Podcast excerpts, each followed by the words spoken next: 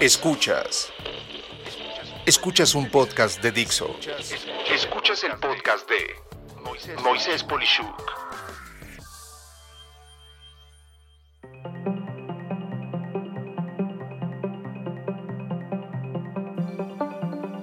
El futuro del trabajo y el contacto humano. A pleno inicio del año 2021, me he topado con una serie de predicciones, entre comillas, elaboradas, según esto, por algo así como 50 expertos hablando de todo lo que viene para este año. Si ya me conoces, me gusta siempre ese dicho popular que dice, no creas nada por el simple hecho que te digan que es verdad. Por mi formación ingenieril, me encanta la estadística y los números que soportan o responden a las situaciones del día a día. Y lo primero que puedo ver es que más que predicciones, muchos puntos que todos estos, entre comillas, expertos mencionan, siento que se basan en ideas que generan el efecto wow, que en pocas palabras te emocionan, pero no cuentan con algún soporte y para esta fecha en la que estoy platicando esto contigo, solo veo a varias personas atribuyéndose aportaciones milagrosas de temas que tienen eh, que fundamentarse mucho mejor. Con esto en mente, quiero expresarte mi opinión sobre el futuro del trabajo y lo relacionado con el contacto humano, así como todo lo que se viene mencionando en ese tipo de cuestiones. Aquí simplifico tres de los rumores, perdón, eh, predicciones entre comillas que circulan hoy en día y te platico esta opinión personal al respecto. Las he simplificado y les he quitado los efectos sensacionalistas con las que fueron redactadas. Y pues aquí van estas tres primeras cuestiones. Uno, el modelo mixto de trabajo es irreal y seguiremos trabajando desde las casas. Mira, Realmente son pocas las personas privilegiadas con un espacio adecuado de trabajo en sus casas. Tener un espacio ideal para cada miembro de la familia para hacer sus actividades laborales o profesionales es la excepción más que la regla. Pensando en tener, digamos, 3 por 3 metros para cada persona individual y estando en una casa de cuatro personas, serían 36 metros cuadrados. Estudiando los promedios de metraje de organizaciones como el Infonavit, esto es, el Instituto del Fondo Nacional de la Vivienda para los Trabajadores, por ejemplo, indica que las casas de trabajadores están sobre los 40 metros cuadrados. No hace falta ser un genio para entender que tener los 4 metros cuadrados adicionales a ese promedio para todo lo demás, esto es baño, cocina, lugar donde dormir, simplemente los números no dan. Solo por ese simple tema, una inmensa mayoría de personas requiere tener un lugar de trabajo físico, fuera de su vivienda, pues trabajar en casa es un reto de espacio, de interferencias de ruidos diferentes de cada persona, de inversiones altísimas de Internet con computadoras, energía eléctrica continua y sin fallos, en fin, Puedo asegurarte que los modelos de trabajo para una gran cantidad de trabajadores demanda espacios físicos de trabajo por sanidad, productividad y las más mínimas condiciones de eficiencia operativa. Estoy totalmente de acuerdo que en ciertos segmentos profesionales con un determinado nivel de ingresos por encima de la media, en efecto, la necesidad de estar en una oficina no es relevante y por eso esas personas por supuesto que no requieren estar en una oficina. Eso será el cambio que más que cambio es adquirir una mejor práctica laboral, pues en principio las sesiones web, las llamadas de conferencia y en general el trabajo a distancia ya era un hecho y muchas personas lo hacíamos desde inicios de la década de los años 90 del siglo XX. 2. Las oficinas cierran en un porcentaje altísimo y ese modelo atrasado es retomado por tecnologías disruptivas. Ok, de nuevo, si el punto anterior no te convenció, déjame decirte por qué seguirá habiendo oficinas y más que cerrar, se van a readaptar. Me sorprende que según esto, decenas de pseudoprofetas en innovación no vean como indispensable en los procesos de creatividad e innovación todos los choques casuales que se dan en una oficina y que permiten mediante expresiones corporales y visuales impulsar el proceso creativo y de solución que todas las personas tienen. Trabajar fuera de una oficina elimina esos choques casuales de personas que se encontraban en un pasillo y aprovechaban para comentar algo.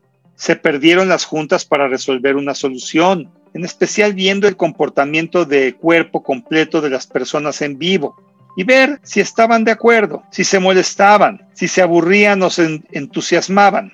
Esto ni con todos los participantes con cámaras y videos se puede ver ni aprovechar de forma remota. De hecho, la tendencia de oficinas era espacios abiertos para poder ver a los colegas y saber si X o Y persona estaba saturada o en una llamada y no se le podía interrumpir.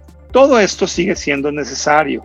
Ninguna disrupción tecnológica en corto puede hoy, a inicios del año 2021, permitir una junta con tecnología de teletransportación que nos siente a todos en una mesa y podamos vernos a cuerpo completo sin estar físicamente presentes.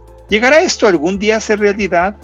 Estoy seguro de que sí, pero no veo indicios de que suceda en este año como lo anticipan estos expertos. Si están cerrando oficinas es por haber despedido a muchas personas, por una reducción de costos en especial porque no está yendo a trabajar la gente, pero no por gusto, sino por no ser contagiados de la pandemia que nos azota.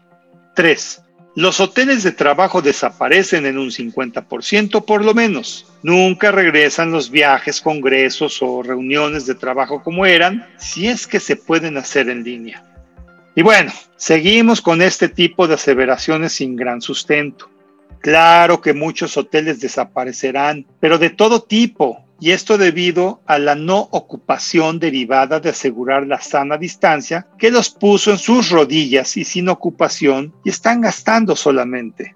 De lo que sí estoy convencido es de que los hoteles de trabajo sufrirán una gran transformación. Los veo muy necesarios y no veo que vayan a desaparecer, lo mismo que los congresos y las reuniones de trabajo a distancia en otro estado o, o ciudad. De nuevo, una enorme cantidad de negocios demanda de presencia física en un sitio, donde tienes que visitar a varias empresas para revisar algo que no se puede mover, como maquinaria pesada, plantas industriales, campos agrícolas, etc.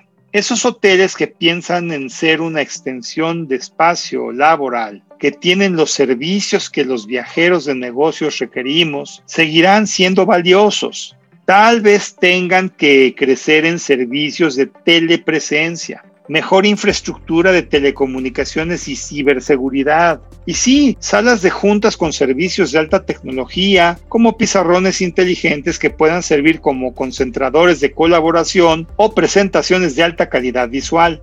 Y si los hoteles de negocio no los veo decaer por la función que ejercen, las conferencias, congresos y eventos en persona son increíblemente importantes. Si bien estoy seguro de que habrá la posibilidad de participación remota con precios diferenciados, o sea, si habrá gente presencial y también habrá participantes a distancia, nada, absolutamente nada, sustituye estar por igual en presencia en un lugar ajeno a ver todo desde una computadora.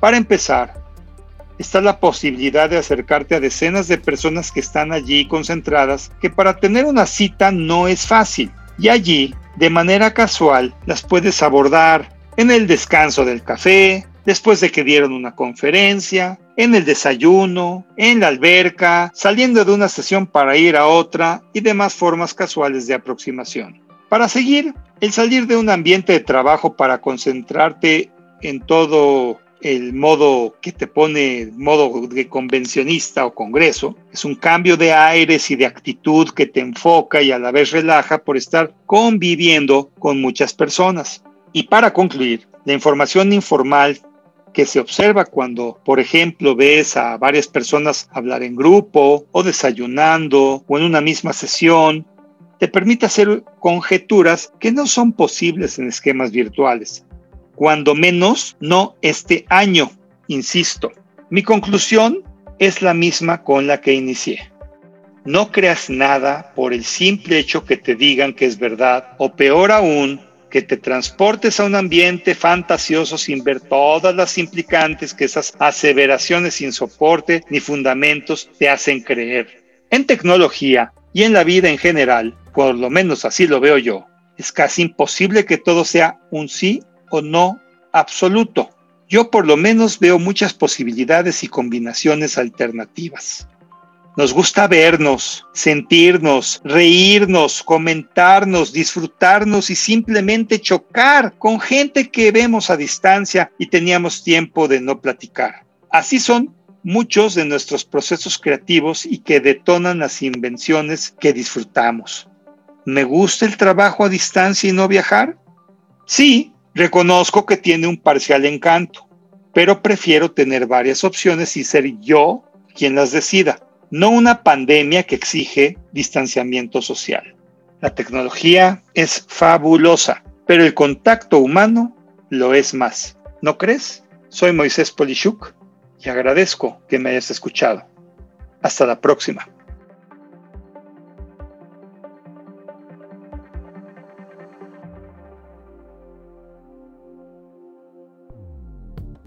Dixo presentó el podcast de Moisés Polishuk.